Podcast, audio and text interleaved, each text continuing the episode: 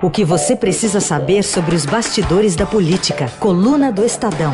Com Alberto Bombig, Mariana Holanda e Juliana Braga. Bombig, bom Oi, dia. bom dia. Tudo bem? Tudo bom. Bom dia. Não vamos falar de operação da Polícia Federal, mas vamos falar sobre o ministro Sérgio Moro, que está vivendo um inferno astral. Pois é, mas tem a ver, né, com segurança pública, né? Tem, Polícia tem. Federal, segurança pública.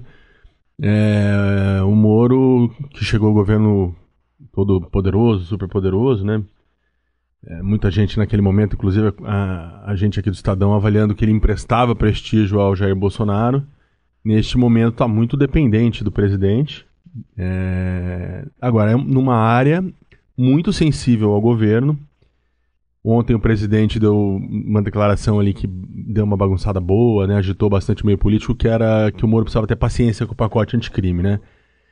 É, a política tem umas coisas engraçadas, né? Porque, na verdade, a promessa de melhorar a segurança pública é a- foi uma das tônicas da campanha do Bolsonaro, né? Quer dizer, ele se elegeu muito calcado nesse, nesse discurso da segurança pública, de melhorar a segurança pública, e apresentou o Moro como ministro como o super-homem que iria ali combater eh, o crime organizado no país.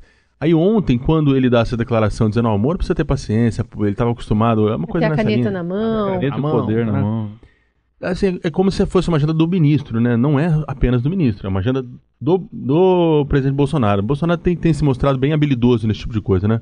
Devolve a bola para os parceiros e adversários como se fosse um problema deles. Mas o presidente ontem levou uma emendada ali, quando falou, né, e, e colocou, ah, é o projeto do Moro, né, na live do exato. presidente. Aliás, vamos até ouvir antes de colocar... Aliás, deixa eu dar bom dia, né? Mariana Holanda, bom dia, tudo bem? Oi, Ah. gente, bom dia. Bom dia. Aproveitar e convidar a Mariana também para ouvir é, com a gente esse trechinho da live do presidente Esse ontem. trechinho é o assopra, né? Esse é o Assopra. O morde foi de manhã. O morde foi de manhã. É, é, exatamente. Vamos ouvir. Então, o projeto do Muro tem isso. É, outras ideias, com toda certeza, pode aparecer. Eu mesmo tenho outras ideias também. E vamos tratar desse assunto com a, com a velocidade, com a responsabilidade que nós todos devemos ter. Então, a gente espera que o parlamento se debruce sobre isso e vote, bote em votação.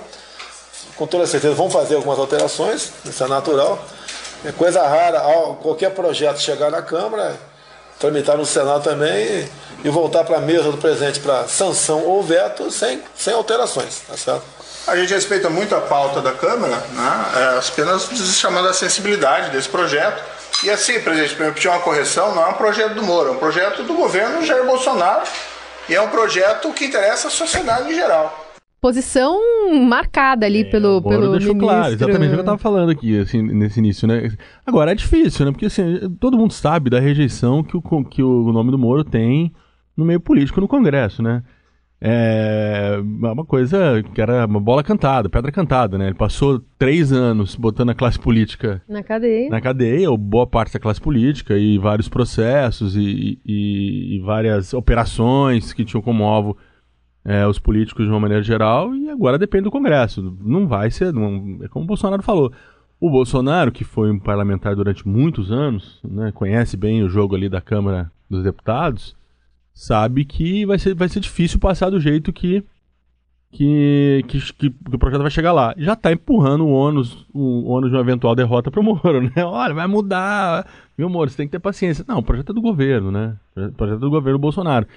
É, mas, assim, é, é só mais um pedaço desse inferno astral do, do presidente, do ministro Sérgio Moro, né? Que não é pequeno, é um Mas não inferno tá astral parecendo aquela história do técnico, aquela história do técnico. ah, A gente. Como é que é? A gente. A gente nós ganha, vocês perdem, nós ganhamos. Exatamente. É isso? É isso aí. Eu- você- É um linguajar meio assim. Quando se eu ganho, eu ganhei. Mas se a derrota, é isso aí. um, tá, é. um tá empurrando pro outro ali, na verdade. Mostra um desgaste do, do ministro É, Moro. o, o Moro, na verdade, ele tenta trazer o Bolsonaro, né? Porque assim, se o Bolsonaro. Quando a política é muito feita de sinais, né? Ali, você imagina a- a- o Congresso olhando o Bolsonaro dizendo isso, dizendo, ah, tá- deixa com a gente, né? Aí pra mudar, né?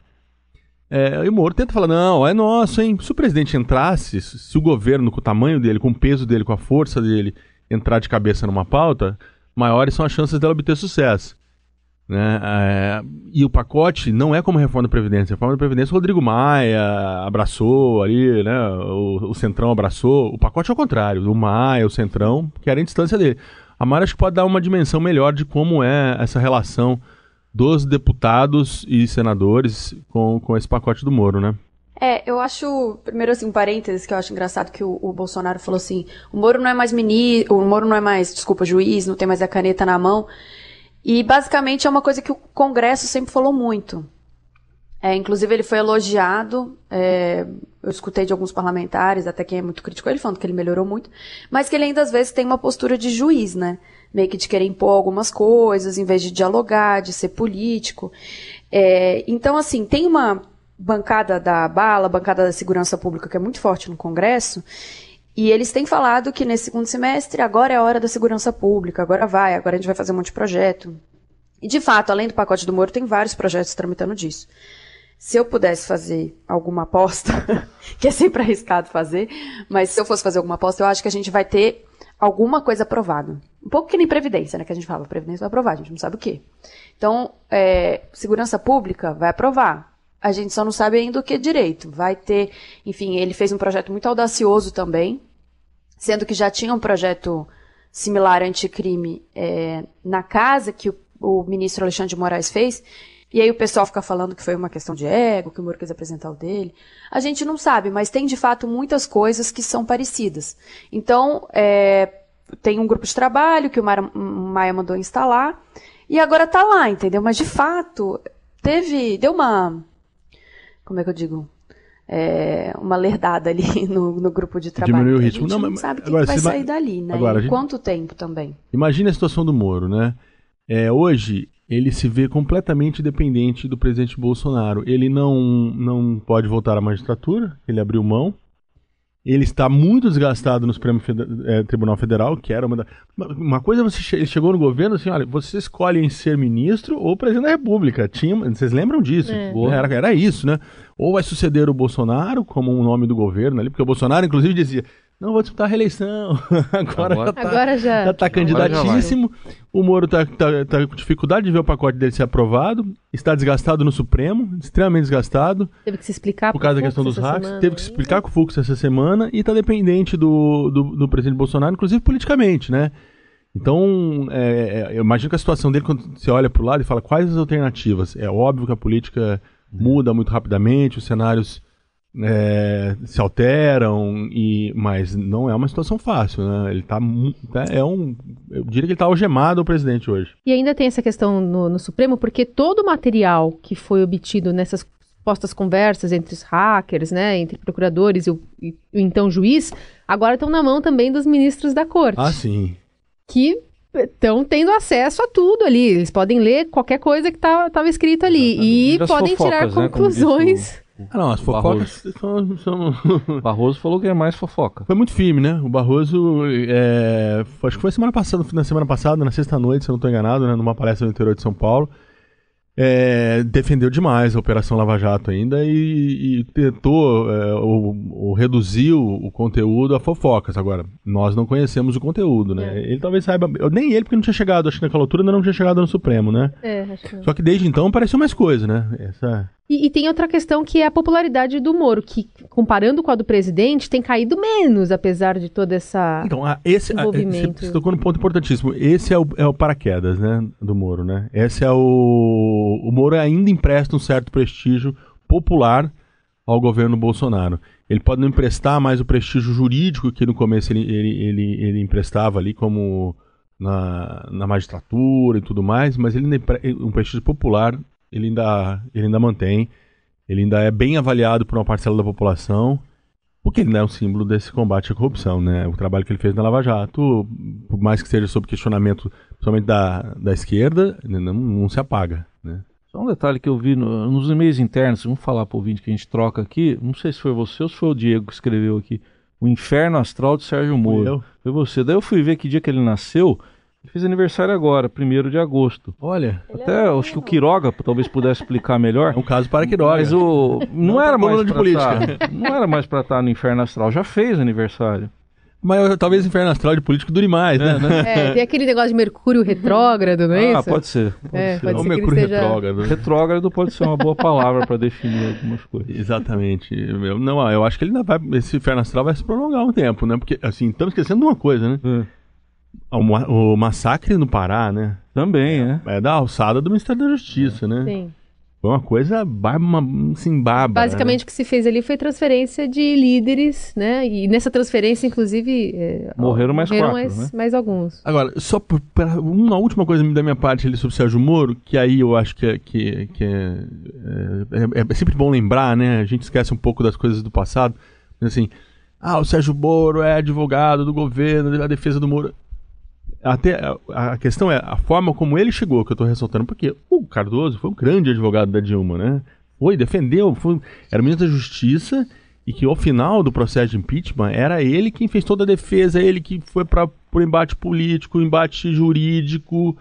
Então é natural uma ligação entre o ministro da Justiça e a agenda e a pauta do governo. Por que, que no caso do Moro se cobra um pouco mais? Porque até seis meses atrás ele era o juiz né, que se diz imparcial, então causa uma certa estranheza. Agora, eu acho também que ele paga um preço, cobra-se demais ele. É como, é, é como se ele, é, muita gente parece que quer que o Moro esteja no governo sem estar, né? E agora acabou isso. Ele está no governo, estando no governo. Ele defende a agenda do Bolsonaro, ele defende o presidente Bolsonaro e ele está é, politicamente dependente do Bolsonaro. Muito bem, esse é o Alberto Bombig e a Mariana Holanda está conosco lá direto de Brasília. E agora entramos numa outra seara aqui do, do- da coluna, que é a... Pronto, falei. Quem que você trouxe pra gente, Bombig? É o deputado Bibo Nunes, do, do PSL do Rio Grande do Sul, é, indo para cima do presidente do partido, o, o Luciano Bivar, que é o presidente do PSL. A minha situação no PSL não é das melhores, porque eu sigo a linha Bolsonaro e eu não permito nada de errado, não permito pessoas queiram mandar no partido, não permitimos nada que não seja para o bem do Brasil e que tenha a ver com a nova política. O senhor Bivar está há 21 anos como presidente. Eu pergunto, eu não tenho direito de questionar, não tenho direito de fazer uma chapa para disputar uma eleição, sendo deputado federal mais votado do Rio Grande do Sul? Eu tenho esse direito, sim.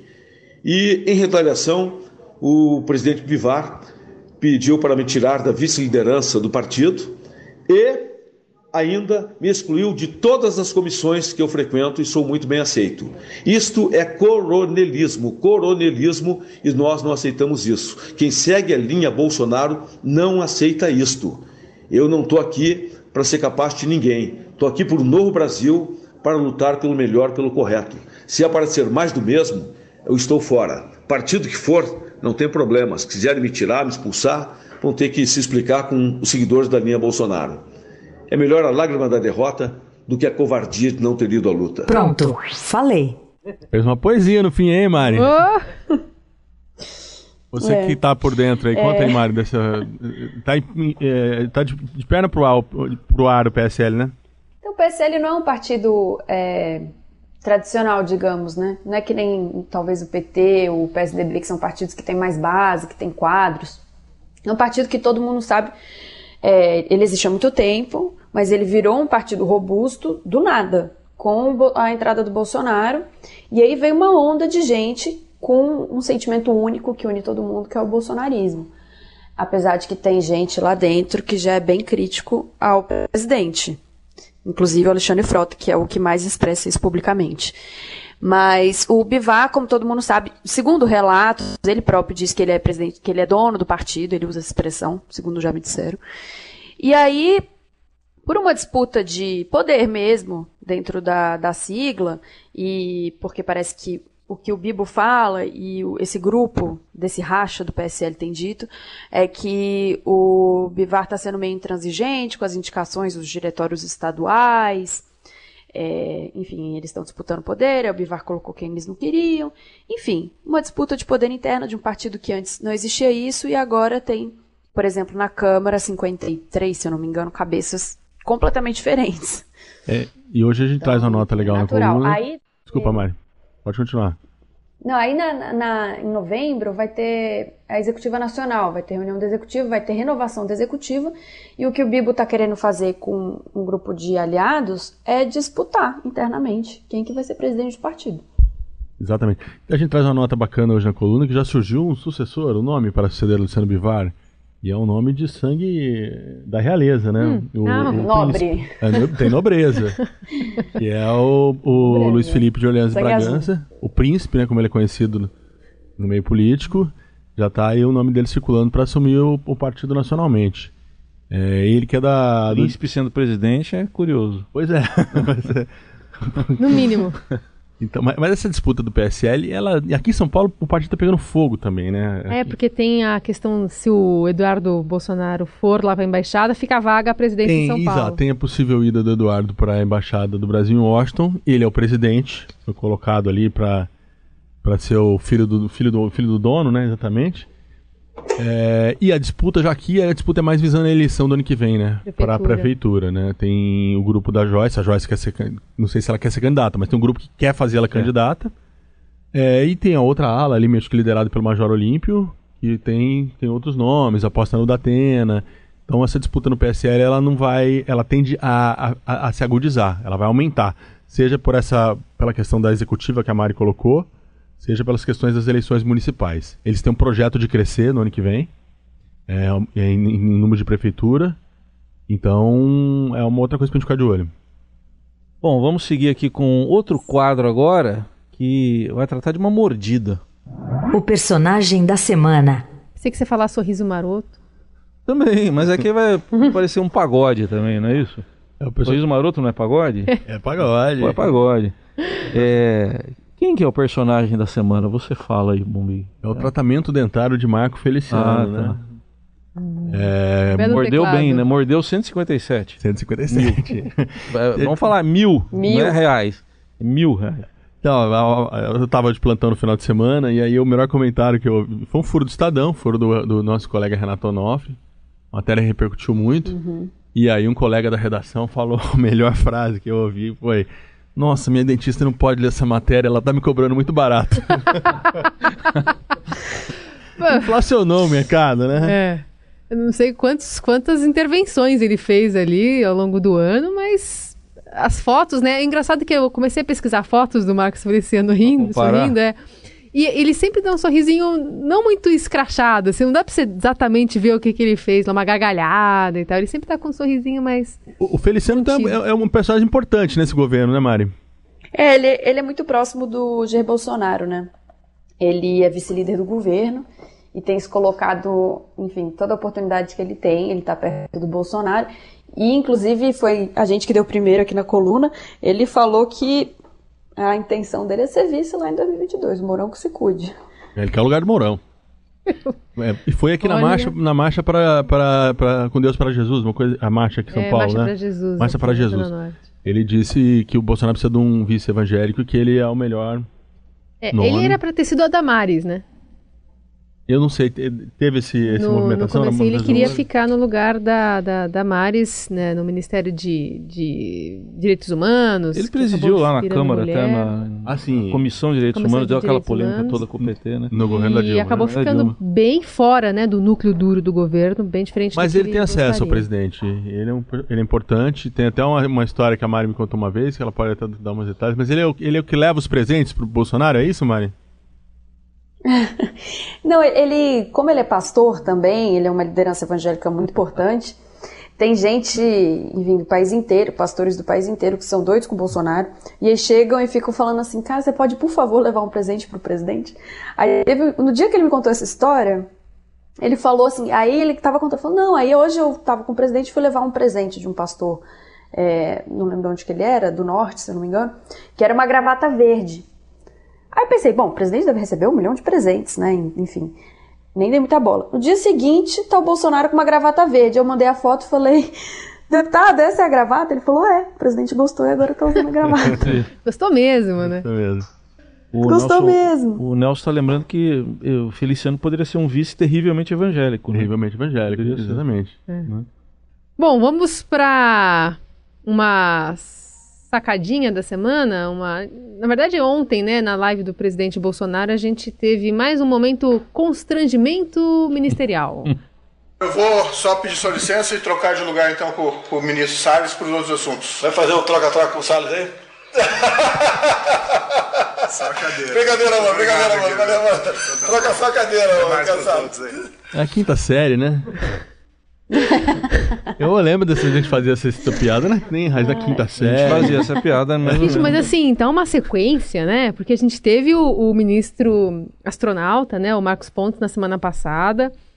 Teve na outra semana o ministro Tarcísio Freitas, que também falou sobre a caixa d'água dele, lá o tamanho da cabeça, falando sobre os, os investimentos no Nordeste. E sempre aquela risadinha que você fala, e- e já saindo de cena, né? A, do- a risadinha do Moro é uma risadinha ali, mas a do Bolsonaro é. é- ele achou genial, né? Não, ele achou. Gargalhada, não, ele né? achou. É, é, assim, é, é, foi perfeito a gente deixar isso para o nosso final aqui, porque eu acho que ilustra a, a perfeição a situação do Moro no, no, no governo, né? Você ter que. a- ou- esse é o tipo de piada que você só ouve e finge achar chefe. graça do chefe. É, é. Não, de mais ninguém. Você, Não, não, não, não, não, não. Porque se é um amigo seu, você responde com aquela elegância natural, Isso, né? é. Se for o tio também, faz Também, aniversário, né? Agora, se é o chefe, você. É, É aí. legal que a piada é nova também. Exatamente. Apostas da coluna. E pra essa semana? Eu aposto que vai ter outra piada dessa semana que vem. Na live. Das, das quintas-feiras. Só não sabemos quem será o personagem. É. Não, rapidinho. O Senado, né? Bola com o Senado, reforma chegou lá. É, um governo, uma grande vitória da semana para o governo. A gente passou aqui batido sobre a co- coisa da Previdência, mas de fato um marco. Muitos governos vinham tentando fazer, passar uma reforma na Câmara que é difícil, agora está com o Senado. É, a entrevista da Simone Tebet, que a gente ouviu um pouquinho antes, deixou claro que o Senado vai deixar a marca, alguma marca na reforma, mas tentará não desvirtuá-la, tentando incluir estados e municípios. Eu acho que vai ser o grande debate da semana que vem, junto com o nosso, talvez, futuro embaixador de Washington, que segunda-feira estará em São Paulo, será recebido no jantar pela Fiesp. Ou seja, começou a campanha Eduardo Bolsonaro para embaixador dos Estados Unidos. Scaff, Paulo Scaff, presidente da, Fiesp, organizou um jantar eh, do Eduardo com CEOs, presidentes, donos de empresas que têm negócio com os Estados Unidos. Vai começar a treinar, a conversar, a pegar números para essa batina no Senado. Então acho que a bola vai para o Senado semana que vem. E Mari, é, a reforma tributária pega fogo essa próxima semana também ou ainda não, levando em conta o, o- o protagonismo que o executivo quer ter em relação à Câmara? Então, acho que a reforma tributária ainda vai demorar um pouco para começar a pegar fogo. Eles estão tentando, são é, quatro, cinco projetos. A ideia do executivo é conseguir juntar, hum, de alguma forma, essas propostas. Então, eles ainda estão na fase da costura. Todo mundo saiu anunciando seu próprio projeto. Agora, bom, expectativa é realidade. Realidade vai todo mundo sentar e ver se consegue tirar uma proposta é, de todo mundo aí. Mas uma coisa que, que é importante lembrar também, de Previdência, sempre ela, né? Teve, teve até um deputado essa semana que virou para mim e falou assim: Eu não aguento mais Previdência, que semestre chato. Nos anteriores foi mais legal, esse só, a gente só fala nisso. E se o Senado resolver, de fato, mexer na reforma, na PEC da Previdência, a proposta vai ter que voltar para a Câmara e ser aprovada na Câmara. É, porque ela foi originária na Câmara. Então vai demorar mais um pouquinho para ser aprovada completamente. Se não for pra frente a, a história da PEC paralela, né? É, é, e qualquer mudança, mexer muito tem que voltar. Acho que está precificado que ela termina ali em outubro, novembro, né? A, a Previdência acaba de vez. Fala para sua fonte aí, Mari, que ele ainda vai ter que aguentar mais um tempo a Previdência. É, monotema mesmo, né? Mas eu acho que ainda vai mais um tempo, vai outubro, novembro. Agora é hora do Senado brilhar, né? Aqueles minutos É, de tinha fama. até aquela previsão mais otimista, né, mas já foi superada. E queriam é, promulgar ou sancionar, no caso da reforma, agora eu fiquei em dúvida. Mas enfim, no 7 de setembro, né? Lembra que Ah, falaram tem que isso? correr, né? É, mas aí- não, mas não rola mais. Não rola mais. Não rola mais. Não dá, vão ter que arrumar outra coisa aí pro 7 de setembro. Vai ser ali na reta final do Brasileirão, teremos a Previdência. Vai ver. previsão. Vai ser aquele final de ano legal no Brasil. Essa aposta a gente guarda, tá? A gente volta Vai ser a- São a Paulo campeão e Previdência aprovada. Podem apostar. Anotem, hein? Me cobrem lá na frente. Cadê a Efeito, musiquinha do oráculo? ô, efeito Nelson Daniel? Alves aí do Bombig. É, é verdade, tá empolgadão, tá. Dani Alves para presidente. Tá bom. A gente prestou a vinheta que a gente usa pro Morelli. Morelli, pras- emprestamos um pouquinho pra você. pra você. Mas é isso. É isso, ó, o oráculo é. Previdência e, e Previdência em final de outubro, começo de novembro. É o que eu acho nesse momento. Mês de novembro, finados, né? Mari, quer, quer disputar com o chefe? Olha, eu tenho até medo de fazer qualquer tipo de previsão aqui, viu? Mas eu acho que até o final do semestre, pode ser? Ah, você não tá otimista, não, pô. mano. Redondou. Ah, é muito- tudo pode mudar. É Isso muito, aí. muito difícil fazer alguma previsão ali dentro. Muito bem, essa é a Mariana Holanda, da coluna do Estadão, e o Alberto Bombig, o editor, conversando conosco sempre às sextas-feiras, a partir das 8 da manhã. E fique à vontade para mandar sugestões, né, sobre algumas frases peculiares, Isso assim, aí. né, que os nossos ouvintes podem capta- capturar por aí na internet. Obrigada, gente. Bom fim de semana. Obrigado, bom final de semana Ah, pra todo valeu. mundo. Tchau, tchau. Obrigada, pessoal.